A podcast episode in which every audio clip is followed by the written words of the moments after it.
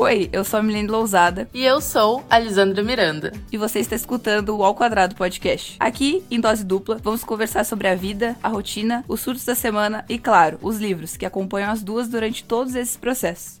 Antes que a gente comece a conversar, queremos informar que esse episódio tratará de assuntos sensíveis, como suicídio e depressão. Por isso, para evitar qualquer desconforto, deixamos este alerta. O livro de hoje é uma ficção. Para alguns pode ser um romance, sobre o que existe entre a vida e a morte. Nora Speed, aos 35 anos, se vê desesperada após perder o emprego e ter seu gato atropelado. A mulher, sem perspectiva nenhuma de melhor em sua vida, decide dar um fim a ela. Porém, seu plano não sai exatamente como ela planejou, e Nora chega à Biblioteca da Meia-Noite, um lugar mágico entre a vida e a morte, em que, através dos livros, ela viaja para outras realidades possíveis, a partir de escolhas diferentes que poderia ter tomado ao longo de sua vida. E assim a gente começa o episódio de hoje com essa bomba, né? O que, que será que existe entre a vida e a morte? E o que, que a gente faria se a gente pudesse reverter uma morte? Eu me identifico com a Nora vários dias da minha vida que eu penso assim, quer dizer, agora, gente, tá tudo bem, saúde mental. Mas eu acho que eu já passei por períodos que eu também queria ser a, a Nora, assim, tipo, meu, minha vida tá uma bosta, um caos. E então eu queria que. É uma solução rápida, né? E tá, ela acabou de ter um relacionamento ruim, o gato dela é atropelado e ela perde o emprego. Então ela tá sem perspectiva nenhuma de melhora, né? Então aí ela, ela tenta se suicidar. Inclusive a gente deu alerta no início do episódio. para que esse é um dos temas principais da narrativa, né? Eu me senti muito tocada por esse livro. Ele é total cinco estrelas para mim, mas eu quero que a Alessandra entre para falar porque que ela deu quatro estrelas nesse livro. Eu sabia que a Dona Melene ia começar com este fato, o fato que eu dei quatro estrelas para esse livro.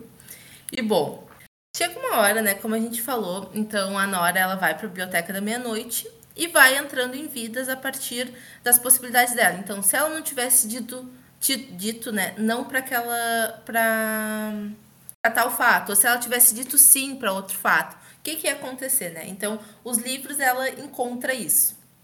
Chegou uma hora que tava muito um looping, assim, dela indo em vidas que para mim já não tava fazendo mais sentido, então por isso que eu não encontrava muito. Tinha, tinha vidas que ela ia que eu encontrava o sentido, tinha outras que não, então por isso eu dei quatro estrelas. E além disso, eu me identifiquei muito com a Nora. E eu tenho um grande problema quando eu me identifico demais com o personagem, assim começa a ser muito difícil para mim. E por isso eu acho que naquela época eu dei quatro estrelas.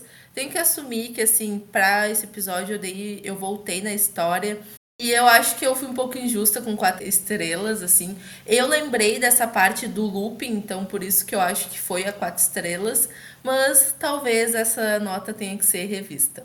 E agora, assim, não sei se foi uma coisa que te pegou, mas na época para mim pegou muito que é a beleza de falar que entre a vida e a morte tu tem uma biblioteca. Acho que isso me pegou muito, assim, sabe? Porque é aquela coisa, é uma biblioteca da meia-noite. Então tu tem até aquele período para viver naquela biblioteca, né? Entre a vida e a morte. E assim, né, em muitas religiões e tudo mais, as pessoas dizem que quando tu morre, tu vê tua vida passando, algo do tipo. Mas eu achei muito mais interessante essa parte de ter uma biblioteca para viajar em possibilidades que tu, que tu poderia ter tido, sabe? E não como uma coisa ruim, assim como uma coisa positiva. Então, assim, para um leitor, essa, não sei se seria uma alegoria, mas esse uso da biblioteca foi muito tocante. Eu gosto muito, né? Porque, como a Alessandra falou, ela entra e aí é como se ela entrasse numa grande biblioteca e pudesse escolher os livros, né? E aí tem a senhora M, que ontem eu fui lembrar os nomes. A gente provavelmente não vai entrar em detalhes do que aconteceu. Leiam, entendeu? Porque eu acho que, assim como a Lisandra, eu li ele faz bastante tempo. Mas quando a gente tava estruturando os episódios, eu pensei, não, a gente tem que falar de Biblioteca da Meia-Noite. Porque ele foi um livro que me tocou muito, porque ele fala, né? Acho que a gente também, principalmente pessoa, nós, pessoas ansiosas, a gente tem essa mania de ficar, ou a gente vive no futuro, né? Do que, do que a gente poderia viver no, no futuro, mas também do que a gente poderia ter feito no passado para mudar as coisas, as coisas hoje, né? Então esse livro é muito significativo para mim, principalmente como uma pessoa ansiosa, porque eu sou overthinking também, né? A famosa pensa demais. E acho que a Nora tem essa característica também. Ela, e o livro traz isso, né? Que o que, que será que aconteceria se ela não tivesse terminado o relacionamento dela, ou se ela tivesse se tornado uma grande atleta como a família dela queria. Então, eu acho que o mais bonito de a Biblioteca da Meia-Noite, né, trazendo essas coisas, é as possibilidades da vida, né? E aí, eu acho muito bonito, inclusive, gente, se vocês perceberem minha voz fanha, eu estou doente enquanto gravo esse episódio. Por isso que estou com a voz fanha. A questão das possibilidades é algo muito importante, né? Porque quando tu entra numa biblioteca, por muitas vezes tu sabe o que tu quer lá dentro, mas por outras tantas tu não sabe.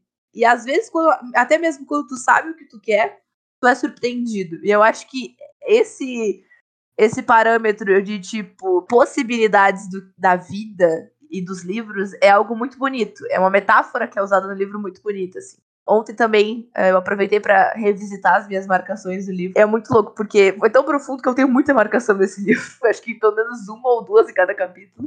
Eu lembro que eu li esse livro. Eu costumo fazer. Eu baixo os livros do Kindle e eu não leio o resumo deles. Eu Às vezes eu julgo pela capa e às vezes eu, tipo, ah, vou dar uma chance. Tipo, eu já, eu já ouvi ele no TikTok, ou às vezes eu vou no, no descobrir do, do Instagram. Aí eu, eu pego ali, mas geralmente eu não leio a sinopse. Quase sempre não. E esse livro foi uma total surpresa. Eu peguei, baixei ele, não sei por, que, por qual motivo. Eu achei a capa bonita porque eu vi no vídeo do TikTok que a capa acendia, uma coisa assim, na capa nova, não a capa da, que veio na tag. E eu baixei o livro. E é muito engraçado, gosto quando o livro é uma surpresa, sabe? Ele, e para mim, Biblioteca da Meia-Noite, assim como Uh, talvez você deva conversar com alguém, que é também é um livro que fala sobre várias questões de luto e tal. Pegou muito de surpresa, porque, inclusive, eu acho que fala no livro do Ove, que eu já falei nos episódios aqui, que a única certeza que a gente tem é a morte, mas a gente passa ignorando ela a vida inteira. Que é isso que é, é bom de Biblioteca da Meia-Noite, porque a Nora, ela queria a morte.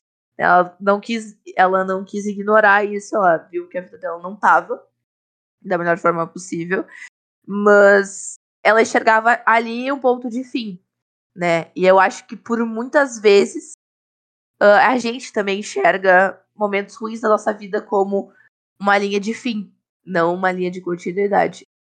Diferente da Milene, eu estou, que antes de começar a falar, eu estou tossindo, eu tus, tus, tus, depois eu começo a falar. Então vamos lá.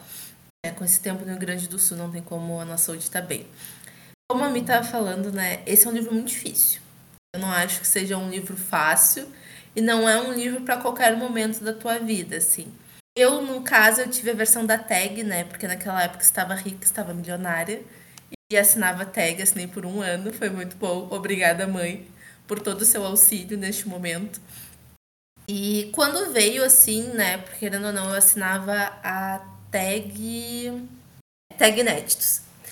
Então chegou o livro e é um livro que tu nunca sabe o que, que vai esperar, né?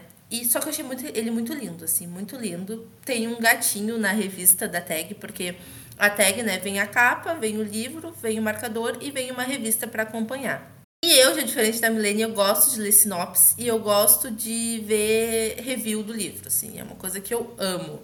Não me ajude muito dependendo do tema, assim, se eu já sei o tema central. Vou dar um exemplo para vocês. Quando eu li Assim que Acaba, eu sabia que o tema central era violência doméstica. Então, nada me surpreendeu tanto. Então, para alguns livros, eu sei que isso não é muito bom.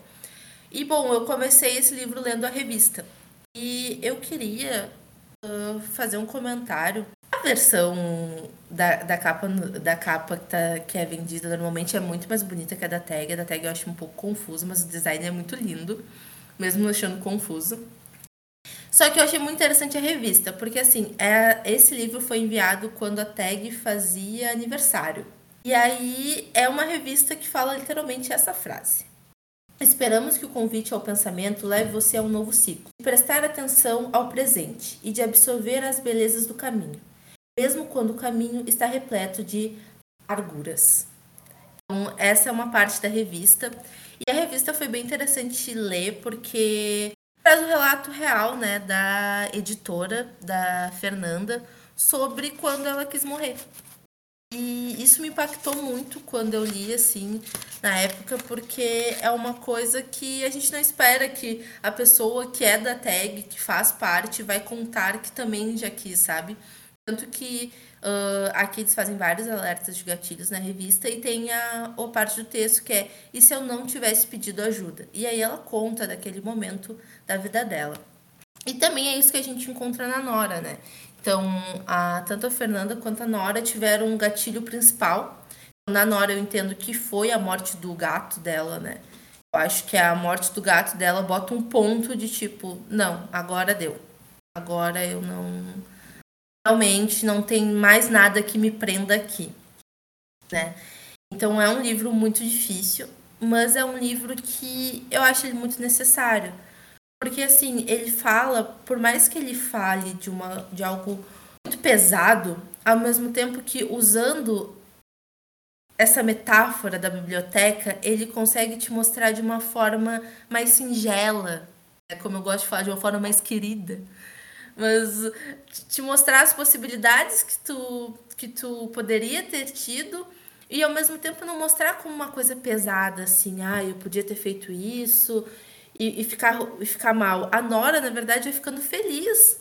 Ela começa a ver. Tem uma hora que ela vai lá ser uma estrela do rock, sabe? Tanto vê que ela olha e fala: Caraca, legal, assim. Eu acho que a Nora, nessa trajetória dela, ela aprende um pouco sobre a beleza da vida. De que forma ela pode ver a beleza. Não, enquanto a Lisana tava falando, eu tava ouvindo ela, assim. Uh, eu acho que esse é um dos pontos principais da história, é a questão do suicídio ser tratado com a seriedade que tem, porque a gente tem várias reflexões muito profundas no livro, né? E a gente sabe que é um tema muito sensível, né? Ah, eu tava, enquanto a Lisandra falou, eu, fui pesquisar. Atualmente, com dados da OMS, mais de 700 mil pessoas cometem suicídio por ano, então é muita gente.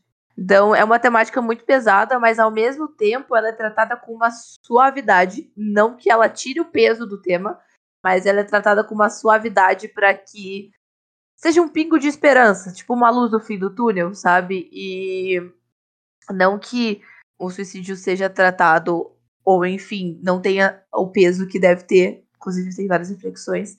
Mas é um, é um tema muito, muito leve, assim, que eu acho que. Muito leve, não, muito fluida a leitura, perdão. Porque a leitura corre muito. Depois, principalmente para mim, foi tipo, ah, depois que eu cheguei em 40%, eu lembro, eu li ele em menos de uma semana, eu li 3, 4 dias no máximo. Acho que eu peguei o final de semana e li. Então, é uma leitura que, por mais que ela se adentre assuntos muito profundos, não é uma leitura, tipo, muito pesada, sabe? Eu sinto que, por, por exemplo, eu li uma, uma Vida Pequena, não vou dar muito spoiler do livro aqui, mas é um livro que tem vários gatilhos, não só o suicídio.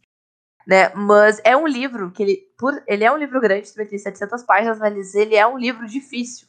Ele não é um livro que tu lê, tipo, tu senta e lê. Não. É um livro que tu demora e tu absorve. Então, eu acho que esse é o diferencial de Biblioteca da Meia-Noite.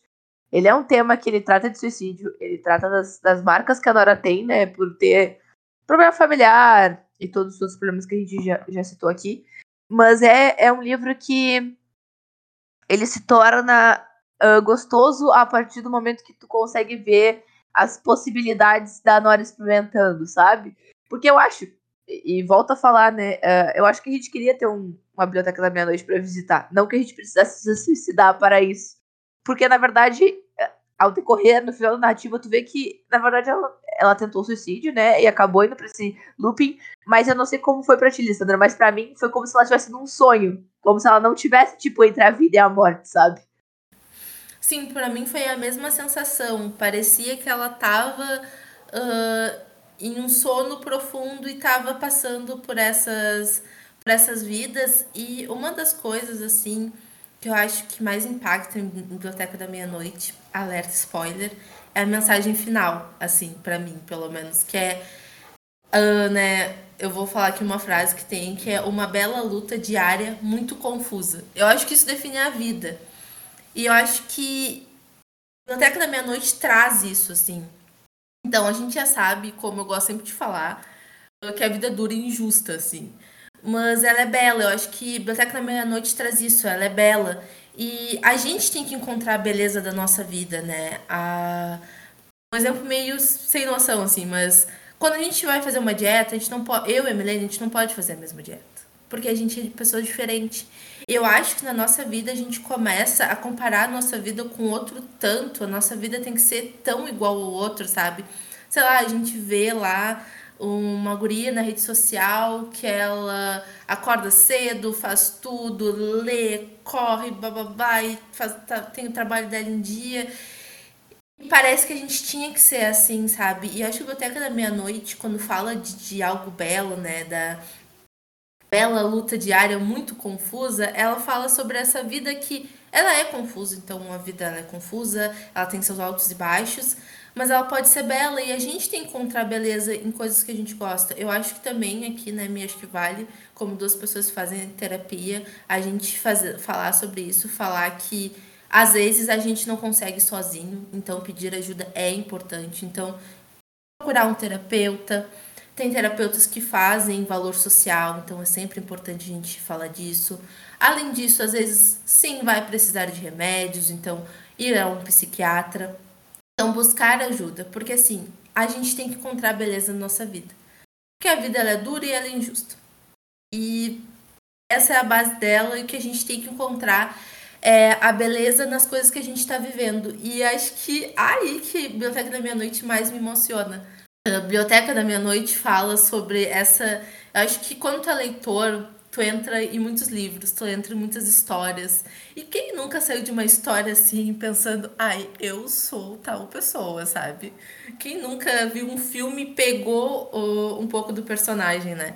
E acho que quando. Acho que pra mim, uma das coisas belas da minha vida é o quanto eu amo a literatura, o quanto a literatura me faz bem, o quanto a literatura me faz sair assim de de quem eu sou, ou se não refletir de quem eu sou, né? Então eu tô lendo agora Harry Solto, está de volta, que foi presente da Milene de formatura. E bom, quando. E agora nessa leitura, gente, eu tô refletindo tanto.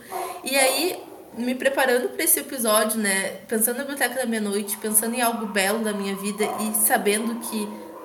Gente, desculpa, cachorros sabendo que algo belo da minha vida é a literatura. E ontem, assim, ontem. No universo, vocês pensam o que, que é o ontem. Mas eu tava com uma ansiedade muito forte, não sei se você sabe, mas estão tá acontecendo muitos desastres naturais aqui no Rio Grande do Sul por conta da chuva, né? E, enfim, algo muito pesado. E acabou que ontem eu tive uma grande crise de ansiedade e Carrie Souto ontem me botou tão no lugar que eu fiquei impressionada que algo belo da minha vida é a literatura e é em personagens que fazem eu refletir e caraca, sabe? Acho que nesses anos de terapia o que eu aprendi é tentar encontrar beleza. Às vezes a gente tá numa fossa que não encontra e a gente tem que ir lá na terapia e falar: tudo bom, me ajuda? Sim, às vezes a gente tem. E eu acho que hoje em dia eu tento sempre pontuar assim, coisas belas da minha vida e uma delas é a literatura. Eu vou continuar a pegada da literatura, mas voltarei no assunto que a Elisada citou, porque eu fui ver as minhas citações enquanto ela falava e eu achei uma que cabe perfeitamente para para o tema. Mas eu acho que é isso. A literatura, ela é. Por muitos, muitos meses, anos, ela foi a minha rota de fuga. Eu usava a literatura para fugir da minha realidade. Para que os meus. É como se meus problemas não existissem naquela época. Então, para que eles não existissem, era muito mais fácil eu pegar, ler 10 livros no mês. Acho que isso não aconteceu, mas é, foi, foi meio aumentativo, assim, ler 6 livros no mês. É obviamente que eu não tava bem. E hoje em dia, eu não vejo mais a literatura como uma rota de fuga, mas sim um lugar de acolhimento. Acho que a gente já falou sobre isso em outros episódios, né, de a literatura ser o autocuidado. Né? Então, os livros são pauta da minha terapia, inclusive, porque geralmente quando eu quero citar algo para minha psicóloga, ah, eu, né, eu falo, ah, não, porque eu li em tal livro tal coisa, né? E isso é, é muito bom. Porque eu vejo que eu, eu vejo que hoje em dia não é mais uma coisa que eu queira fugir, mas é algo que eu quero conhecer. E eu acho que essas são as possibilidades que a gente vê em Biblioteca da Noite, né? Quando a Nora consegue conhecer outras realidades, né? Não uh, fugir da dela, né? De certa forma ali ela estava fugindo, estava num sonho, mas ela experimentou muitas realidades. Eu acho que é isso que a literatura faz, pelo menos comigo, assim, eu adoro é, esses tempos mesmo eu variei a literatura de Agatha Christie para os meus romances, porque geralmente eu leio, tenho lido mais romances esse ano, então, mas eu tenho tentado mesclar. Assim. E aí, voltando ao assunto da, da, das nossas vidas e aceitar e etc., tem uma parte de Biblioteca da Meia-Noite que diz assim: Mas não são as vidas que nos, que nos arrependemos de não ter vivido que são um problema de verdade. É o arrependimento em si, é o arrependimento que nos faz encolher, murchar e nos sentir como o nosso pior inimigo, além de o pior inimigo das outras pessoas. Não dá para dizer se qualquer uma dessas outras pessoas teria sido melhor ou pior. Essas vidas estão acontecendo, é verdade mas você está acontecendo também. E é nesse acontecimento que temos que nos concentrar. Então, é isso. Eu acho que a gente, vulgo pessoas ansiosas novamente, a gente vive pensando no que a gente poderia ser e esquece do que a gente já é, sabe? E eu tenho feito muito esse exercício uh, muitas vezes, porque a gente está numa fase da nossa vida que é a famosa crise dos 20, né? Onde a gente tem amigos que estão casando, a gente tem amigos que estão tendo filhos, a gente tem amigos que estão indo para outro país, a gente tem amigos que estão entrando na faculdade. E, tem, e a gente também tem amigos que nem sabem o que vão fazer. Então, e a gente está ali, naquele limbo das possibilidades, do que, que a gente poderia ser. E por muitas vezes a gente é cruel com a gente mesmo. Assim como a Nora foi cruel várias vezes com ela. Né? A gente não consegue enxergar o quanto a gente avançou e o exercício que eu tenho feito quando esse, esse, essa autossabotagem vem é parar e analisar. Tá, mas a menina que entrou na faculdade com 18 anos não tinha noção do que ela seria com 24. Né? E então eu acho que é isso. A gente não se arrepende muitas vezes do que a gente não viveu, mas a gente é o arrependimento que fica e, e essa, essa questão do que poderia ter sido. E aí a gente esquece do que a gente já foi e do que a gente vai ser, sabe? Então, eu acho que, que é isso, sabe? É, esse me ensinou muito sobre uh, pequenas coisas, porque são detalhes, né? Tipo, ah, é uma escolha que, por exemplo, ah, se ela não. É, se quando ela era pequena ela decidisse continuar fazendo balé. Nem sei se é balé, tá, gente? Mas ignora. Se ela. São decisões pequenas, né? Então, tipo assim, foi algo que me fez muito pensar, porque. Ah, e se eu, por exemplo, eu tivesse entrado na faculdade de jornalismo, o que, que seria de mim hoje, sabe? é isso, é, é as questões das possibilidades e dos detalhes. Para mim, como uma pessoa ansiosa, é, esse livro me trouxe para uma mensagem de tipo, viva o presente, entendeu? Porque o que tu tem é o agora, não o que já foi, porque já foi, e não tem o, o futuro, né? Eu acho me também quando tu comenta isso do presente, uh, que a gente às vezes esquece do presente a gente lembra do passado, então como pessoas ansiosas, o passado ele é um grande monstro, assim, que tá sempre querendo nos atacar.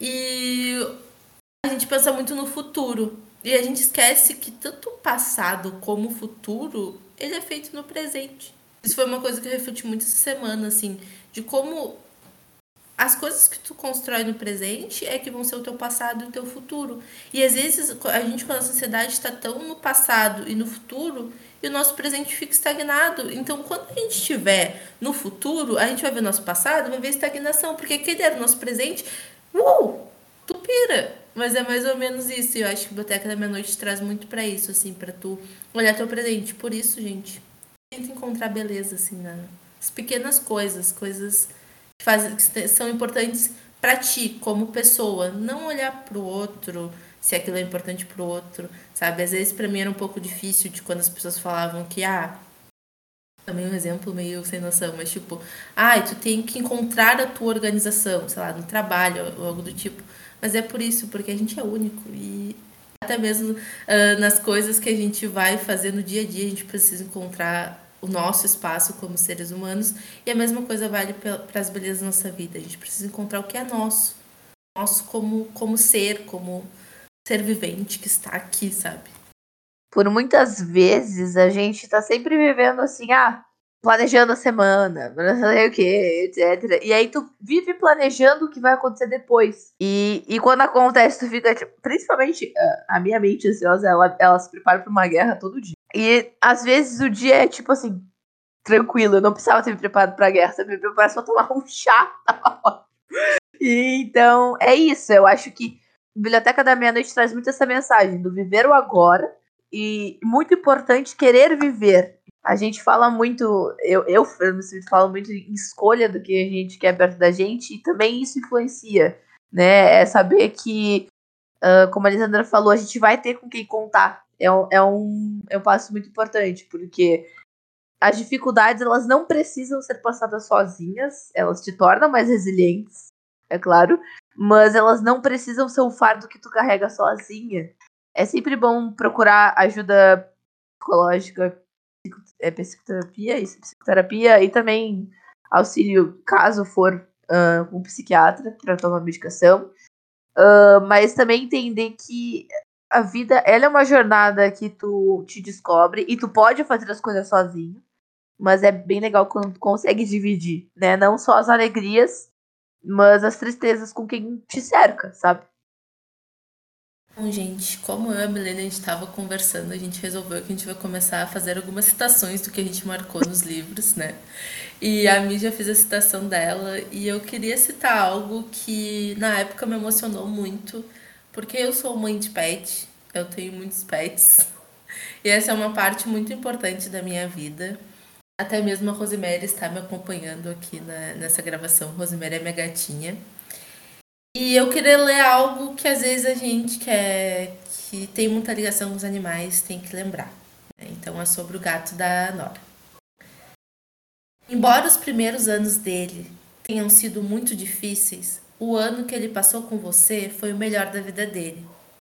Voltaire teve, teve vidas bem piores, acredite. Então, é, é isso, né? Ela passou sempre achando que ela tava tratando o gato mal.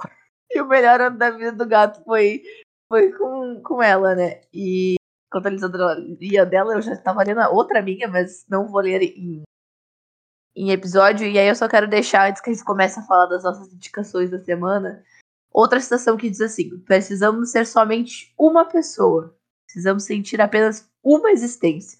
Não precisamos fazer tudo a fim de ser tudo porque já somos infinitos, enquanto estamos vivos, carregados em nós um futuro de possibilidades. Então, eu acho que essa é a mensagem final que a gente deixa de Biblioteca Meia-Noite. Experimentem, uh, não se limitem a achar que estão velhos demais para alguma coisa ou novos demais para alguma coisa.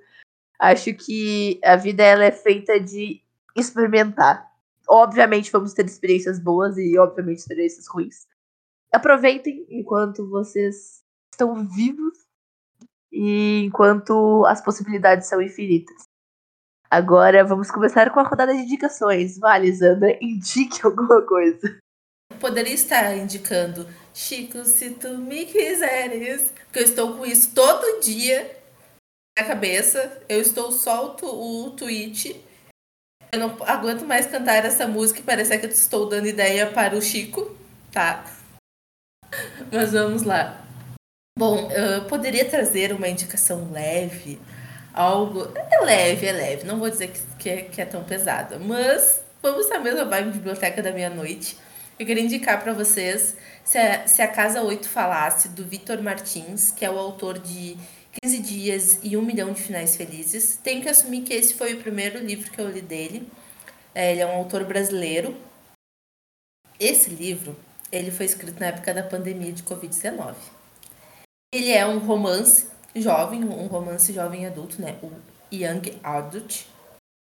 E que é um romance sobre jovens lidando com mudanças diárias, conflitos familiares e primeiros amores. O que é isso? Uh, é literalmente, são três personagens que vivem nessa, na casa 8, né? Então, é a Ana que viveu nos anos 2000, é o Greg que viveu no, no, em 2010 e o Beto que vive em 2020, né? Então, ele está no meio da pandemia.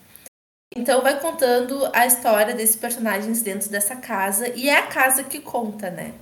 É a casa que conta sobre como esses personagens eles vivem dentro dela. E é muito assim emocionante. E eu queria, para terminar essa indicação para vocês, deixar com, como uma, uma frase que vem aqui, né? Nossa casa é a gente, vem de dentro. Então, com isso, eu encerro a minha indicação. E agora eu vou continuar cantando Chico se tu me quiseres, porque eles, eu já tinha esquecido essa droga dessa música que não sai da minha cabeça. Mas eu tenho duas indicações de livros que, enquanto a gente gravava, eu fiquei pensando, porque eu comecei com a Lisandra Wade com um livro só, antes, né, na nossa conversa prévia, mas ah, eu acho que me engatilhou, olhei pra minha estante e falei, acho que talvez seja a hora de indicar esse livro. Assim como a Biblioteca da Meia-Noite mudou a minha vida, ler tudo sobre o amor da Bell Hooks transformou ela. Então, eu acho que. Eu sempre falo quando eu posso me apresentar nos lugares que eu sou movida pelo amor e eu amo amar as pessoas. E eu acho que amar as coisas que eu faço, não todas, tá? Não vou generalizar, não amo tudo que eu faço. E tudo bem não amar tudo que a gente faz. Mas esse livro ele me ensinou muito sobre como amar, as formas de amar e tipo, não vai não é um livro fácil também. A Bell Hooks ela escreve de uma forma bem acadêmica, eu poderia dizer, mas nem, nem tanto acadêmica, é uma leitura mais pesada. Mas é um livro muito bom, porque faz, faz te pensar sobre o amor, sobre as coisas que tu ama. E. Bell Hooks, né? Não tem como falar mais. É só o nome já, já é algo. E o segundo livro que eu vou indicar é o livro que eu terminei essa semana, que se chama Happy Place, da Emily Henry, eu acho que é assim que é a famosinha do TikTok, para quem não conhece, que ela é escritora de leitura de verão, uh, Férias com Você, Loucos por Livros e Happy Place, famoso Lugar Feliz, que é o último livro dela lançado no Brasil. E nesse livro, a gente tem um casal que está se separando, mas ainda não contou para os amigos que está se separando. E aí eles vão pro encontro anual dos amigos, e lá eles têm que fingir que eles são noivos ainda, depois de cinco meses separados. E aí é muito interessante ver o quanto eles têm que se aturar. E, e nisso é, é, legal ver o quanto eles redescobrem uh, o amor né, naquele, naquele curto período de tempo. É um, é um romancezinho second chance, né? É o famoso segunda chance para que as coisas aconteçam. E eu gosto muito da, da narrativa da, da Emily. Eu fiquei meio com medo, porque eu li Lucas Livros faz pouco tempo. Eu achei que as personagens iam ser iguais, mas não, elas são bem diferentes. Então, essa é a minha da semana. Lugar Feliz. Ou Happy Place, da Emily A. E tudo sobre o amor da Bell Hooks. Então, pessoal, como esse, esse livro né, tem menções suicidas, a gente queria deixar aqui o alerta, né?